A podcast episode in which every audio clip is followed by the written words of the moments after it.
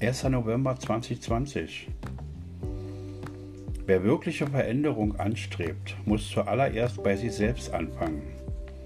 Wie will man denn andere erwecken, wenn man nicht in der Lage ist, endlich selbst die Verantwortung für sein eigenes Leben zu übernehmen?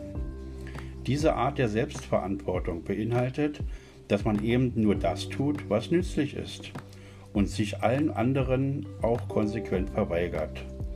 Und die Verweigerung ist in diesem Kontext wichtig. Mutige gehen noch einen Schritt weiter und gehen aktiv gegen die antideutsche Apartheid vor.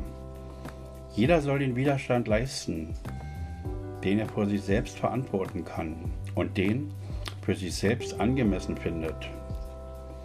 Wenn nur ein paar Prozent unserer Leute so handelt, ist die feindliche BRID schneller Geschichte, als wir es für möglich halten.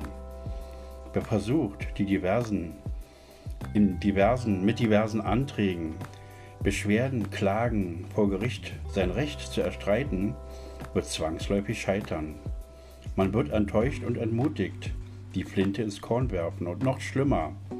Viele sind in ihrer Überheblichkeit der Meinung, wenn ich es nicht schaffe, schafft es niemand. Und halten andere von ihrer Resignation vom Widerstand ab und nehmen denen den Mut.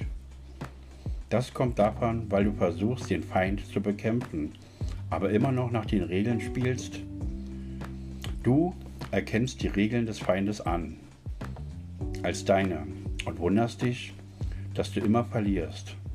Du bist nicht in der Lage, aus deinem kleinen Horizont auszubrechen und deine eigenen Regeln zu machen, obwohl du so viel Energie hast.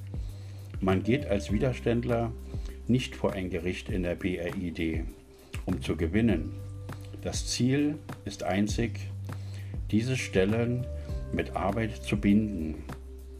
Alles Weitere ist nur ein Bonus. Übrigens ist dieser Bonus aber eigentlich gar nichts wert, denn er kommt vom Feind und wir wissen, was von da kommt, ist immer irgendwie vergiftet. Der wirkliche Lohn den du dir selber auszahlst, wenn du dich mit den BRID-Behörden anlegst, um diese mit Arbeit zu binden, ist, du gewinnst Zeit. In dieser Zeit werden sie nichts gegen dich unternehmen können, aber sie können auch gegen andere nichts unternehmen, denn du hast sie gebunden. Und damit hast du vielleicht jemand anderen vor dem Ruin gerettet. Wer sich wehrt, verteidigt nicht nur sich selbst, sondern immer auch andere. Also werde zum Held und fange an, dich zu wehren.